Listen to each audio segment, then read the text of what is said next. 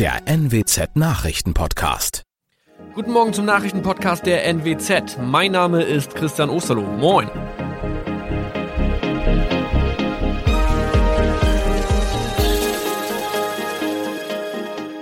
Und das sind unsere regionalen Nachrichten am Morgen. Die Grünen wollen Moorstraße in Oldenburg umbenennen. Viereinhalb Jahre Gefängnis für Falschgoldhandel. Und Landkreis Kloppenburg meldet ersten Omikron-Fall. Der Name Moorstraße könnte laut den Oldenburger Grünen rassistisch aufgefasst werden. Deshalb fordern diese eine Umbenennung. Die Straße wurde allerdings nach Hermann Moor benannt, einem der ersten Siedler in der Gegend. Um Missverständnisse auszuschließen, beantragen die Grünen eine Änderung in Hermann Moor Straße. Dann müssten alle Anwohner ihre neue Adresse in ihren Pässen angleichen. Außerdem müssten Polizei, Feuerwehr, Rettungsdienste und Anbieter von Navigationssystemen informiert werden. Die Stadtverwaltung schlug vor, ein Zusatzschild mit Informationen zur Person Hermann Mohr anzubringen. So könne man alle Irritationen beseitigen. Tobias G. musste wegen dem Verkauf von Falschgold am Mittwoch vor das Landgericht Oldenburg. Nachdem der Schortenser bereits im Mai zu einer Freiheitsstrafe von mehr als drei Jahren in Jever verurteilt wurde, betrieb er seinen Handel auf eBay Kleinanzeigen weiter. Das wog bei der Verhandlung schwer auf. Der 27-Jährige schrieb in die Inseratsüberschrift das Wort plated, was so viel bedeutet wie überzogene und nur vergoldete Ware. Da im weiteren Anzeigentext aber die Rede von einem Reinheitsgrad war und die abgebildeten Goldbarren eine Seriennummer trugen, handelt es sich hierbei um eine Täuschung. Tobias G. wurde zu viereinhalb Jahren Haft verurteilt. Ein weiterer Fall der neuen Omikron-Variante ist am Mittwoch im Nordwesten bekannt geworden. Der Kreis Kloppenburg bestätigt, dass eine Frau bei ihrer Rückreise aus Südafrika am Hamburger Flughafen positiv getestet wurde. Sie befindet sich weiterhin in Hamburg in Quarantäne. Da die Frau im Landkreis Kloppenburg lebt, sei auch das Gesundheitsamt Kloppenburg für diesen Fall zuständig. Zuvor gab es bereits bestätigte Omikron-Fälle in der Wesermarsch und im Kreis Leer. Das waren unsere Nachrichten aus der Region. Weitere aktuelle News aus dem Nordwesten finden Sie wie immer auf NWZ Online. Und Aktuelles aus Deutschland und der Welt hören Sie jetzt von unseren Kollegen aus Berlin. Vielen Dank und schönen guten Morgen. Ich bin Maja Däne und das sind heute unsere Themen aus Deutschland und der Welt. Streik bei der Bahn. Reisende müssen sich in den kommenden Tagen auf Behinderungen einstellen. Chaos in Kabul. Die Lage in Afghanistan bleibt weiterhin kritisch, die Sorge vor Terroranschlägen wächst. Und Corona-Risiko für ungeimpfte. Ab heute dürfen bei hohem Infektionsgeschehen nur noch geimpfte, genesene oder negativ getestete in Restaurants, Hotels oder Schwimmbäder. Die neue Woche startet mit einer schlechten Nachricht für alle Bahnreisenden. Der Streik der Lokführergewerkschaft GDL bei der Deutschen Bahn ist nämlich in vollem Gang. Im Güterverkehr läuft die zweite Streikphase schon seit Samstag und seit heute früh ist jetzt auch der Personenverkehr betroffen. Das heißt, bis Mittwoch früh 2 Uhr müssen sich Millionen Reisende auf massive Einschränkungen vor allem im Fernverkehr einstellen. Mein Kollege Dirk Zeitler hat sich mit dem Bahnstreik mal näher beschäftigt. Dirk, seit Tagen wird ja jetzt schon über einen möglichen Streik diskutiert, aber gestern kam ja dann kurzfristig doch noch Bewegung in den Tarifstreit und es gab die Hoffnung, dass der Streik doch noch abgeblasen werden konnte. Ja, die Bahn ist der GDL bei einer ihrer Hauptforderungen entgegengekommen und hat angeboten, nun doch über eine Corona-Prämie für dieses Jahr zu sprechen. Die GDL fordert ja 600 Euro. Allerdings hat die Bahn nicht 600 Euro geboten und nach allem, was öffentlich bekannt wurde, auch keinen anderen konkreten Betrag genannt, sondern sie erklärte nur ihre Bereitschaft, über eine Prämie zu verhandeln. Die GDL lehnt das ab, spricht von einem Scheinangebot einer Nebelkerze und GDL-Chef Weselski fordert ein konkretes Angebot, nicht das in Aussicht stellen eines Angebots. Jetzt wird also der Streik der Lokführer erstmal wie geplant bis Mittwoch früh laufen. Ist denn danach mit einer Einigung zu rechnen? Wohl nicht, nein, denn selbst wenn die Bahn die volle geforderte Corona-Prämie von 600 Euro zusagen würde, geht es der GDL ja auch noch um mehr Gehalt, um eine nicht zu lange Laufzeit des Tarifabschlusses und um den Streitpunkt Altersvorsorge. Und die Bahn wiederum scheint den Streik bisher für verkraftbar zu halten. Im Güterverkehr hatte er seit Samstag auch erstmal überschaubare Auswirkungen. Das könnte aber heute schlimmer werden, wenn die Industrieproduktion anläuft. Und was die Fahrgäste angeht, da dieses Mal mehr Zeit zur Vorbereitung Vorbereitung war, hofft die Bahn vielleicht, dass das ganz große Chaos ausbleibt. Corona breitet sich in Deutschland ja seit Wochen wieder stark aus und bedroht mittlerweile vor allem ungeimpfte Menschen.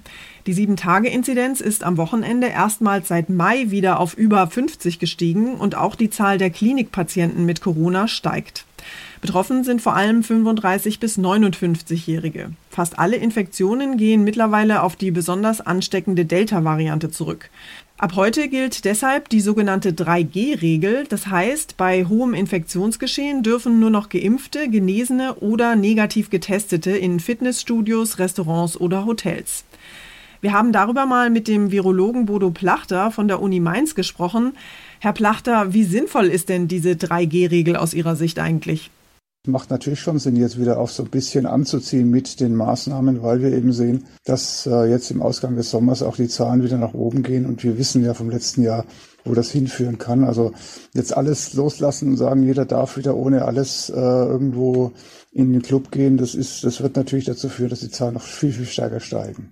Wenn bei Veranstaltungen künftig nur noch Geimpfte, Genesene und Getestete dabei sein dürfen, gibt es denn dann tatsächlich eine hundertprozentige Sicherheit, dass sich niemand dort ansteckt? 100 Prozent kann der Schutz nie sein, weil auch entsprechend Geimpfte und Genesene sich wieder anstecken können. Aber, und das ist natürlich das, das Wesentliche, äh, die, die da geimpft und genesen sind, sind im Wesentlichen ja geschützt gegen Krankheit. Das heißt, selbst wenn die sich dort wieder anstecken, werden sie nicht schwer erkranken. Und das ist ja genau das, was man natürlich verhindern möchte. Ungeimpfte kritisieren, sie würden aus der Gesellschaft ausgeschlossen werden. Könnten Sie vielleicht aus virologischer Sicht nochmal erklären, welches Risiko Ungeimpfte eigentlich tatsächlich darstellen? Naja, die, die äh, Ungeimpften haben halt ein persönliches Risiko zunächst mal. Ungeimpfte können sich infizieren und können auch schwer erkranken und äh, das trifft auch und betrifft auch jüngere Menschen. Das ist halt schon ein gewisses Risiko. Für die Ungeimpften, auch da besteht natürlich irgendwo ein Restrisiko, sich zu infizieren, beziehungsweise dann auch zu erkranken. Aber das Risiko ist natürlich deutlich, deutlich geringer als bei denjenigen, die eben ungeimpft äh, sich infizieren. Und ich glaube, das sollte immer noch ein Anreiz sein, äh, darüber nachzudenken, sich impfen zu lassen. Die Lage in Afghanistan bleibt weiterhin dramatisch. Chaos, Gedränge und Tote am Flughafen in Kabul haben sich am Wochenende dramatische Szenen abgespielt. Außerdem hat die US-Regierung jetzt bestätigt, dass es ernstzunehmende Warnungen vor Terroranschlägen gibt. Diese Woche wollen die G7-Staaten auf einem Sondergipfel ihr Vorgehen in Afghanistan abstimmen. Die US-Regierung ist im Gespräch mit dem Militär über eine mögliche Verlängerung der Evakuierungsmission aus Afghanistan über das Monatsende hinaus. Klar scheint dabei, wenn die USA ihren Einsatz in Kabul beenden, dann sind wohl auch die Rettungseinsätze anderer Länder nicht mehr länger durchführbar. Ronny Thorau hat sich die aktuelle Situation in Afghanistan mal genauer angeschaut Ronny, es war ein dramatisches Wochenende in Kabul. Die Bundeswehr hat weitere Menschen ausgeflogen und in Sicherheit gebracht. Lässt sich denn vorhersagen, wie lange diese Rettungs- und Evakuierungsflüge noch weitergehen können? Also es ist leider damit zu rechnen, dass das nicht besser wird, sondern eher im Gegenteil, weil die Dinge, die da am Wochenende passiert sind, die sind bei der Lage da, der Menschenmasse und der Verzweiflung ja teilweise auch fast nicht zu vermeiden. Tausende Menschen am Flughafen, die weiter rein wollen, dann immer plötzlich in unkontrollierte Bewegung auch geraten können, ins Drängeln, sodass da Panik entsteht. Menschen wurden da tot getrampelt und es sind Kinder zum Beispiel schon verloren gegangen. Und dazu eben die wachsende Verzweiflung, weil sich das Zeitfenster wohl schließt, wo noch Evakuierungen stattfinden stattfinden können. Die Hitze kommt dazu, die schlechte Versorgung.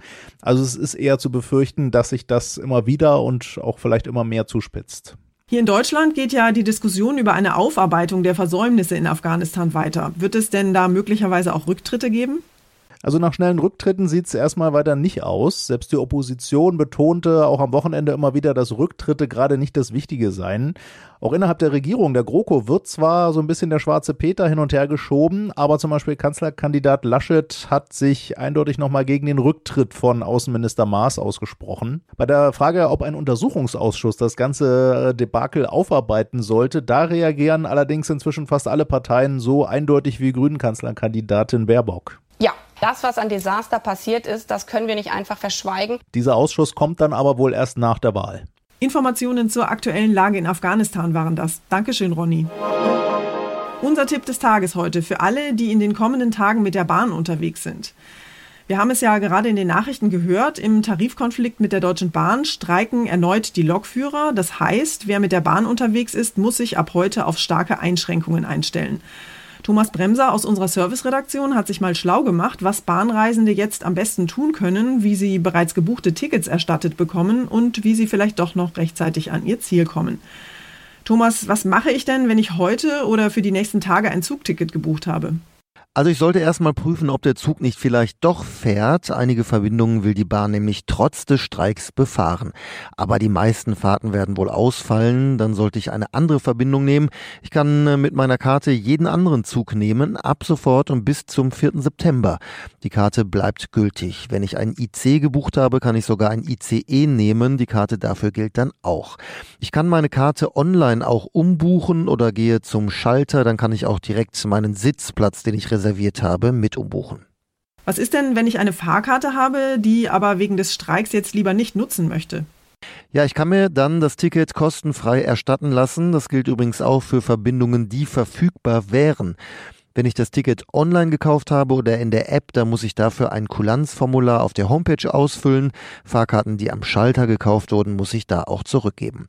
Experten raten, die Reklamation nicht allzu lange aufzuschieben. Auf welche anderen Verkehrsmittel kann ich denn am besten umsteigen, wenn ich kein eigenes Auto habe? Da habe ich mehrere Möglichkeiten. Ich kann andere Anbieter wählen, wie den Flix-Train zum Beispiel. Fernbusse sind auch eine Alternative, auch wenn die natürlich länger brauchen und vermutlich viele auch schon ausgebucht sind. Ähnlich sieht's beim Mietwagen aus. Da steigen die Preise auch immer, wenn die Lokführer streiken. Ich kann mir natürlich auch eine Mitfahrgelegenheit suchen. Da gibt zum Beispiel die App BlaBlaCar. Da kann ich mich anmelden und schauen, ob jemand mit dem Auto in meine Richtung fährt und mich mitnehmen kann. Informationen rund um das Thema Bahnstreik. Dankeschön, Thomas. Und zum Schluss geht es heute um genau Klettverschlüsse. Ob Schuhe, Taschen oder Blutdruckmessmanschetten, fast nichts kommt heute mehr ohne Klettverschluss aus. Vor genau 80 Jahren haben ein Schweizer Ingenieur und sein Jagdhund den Klettverschluss erfunden. Georges de Mestral hieß der Mann und der war nicht nur ein genialer Tüftler, sondern auch Jäger. Nach seinen Streifzügen im Wald hat er sich allerdings regelmäßig über die lästigen Kletten geärgert, die er seinem Hund aus dem Fell pflücken musste. Wie können diese Kletten so festsitzen und sich trotzdem einigermaßen leicht lösen lassen? Und wie könnte man das im Alltag sinnvoll nutzen? Zehn Jahre lang hat Georges de Mistral getüftelt an einer Lösung und 1951 hat er dann tatsächlich sein Patent eingereicht. Allerdings war sein Klettverschluss nicht gleich ein Kassenschlager. In der Modebranche galt das Material als hässlich und dieser laute Ratsch beim Öffnen als total uncool. Das hat sich erst geändert, als die NASA die Erfindung entdeckt hat. Im Raumschiff und in der Mondlandefähre von Apollo 11 waren die Klettverschlüsse nämlich ideal, um Werkzeuge an Wänden und Essensschläuche an der Kleidung zu befestigen. Der Klettverschluss galt plötzlich als der letzte Schrei. Eine kleine Klette im Hundefell und eine geniale Erfindung für die Menschheit. Das war's von mir für heute. Ich bin Maja Däne und wünsche Ihnen einen guten Start in die Woche. Tschüss und bis morgen.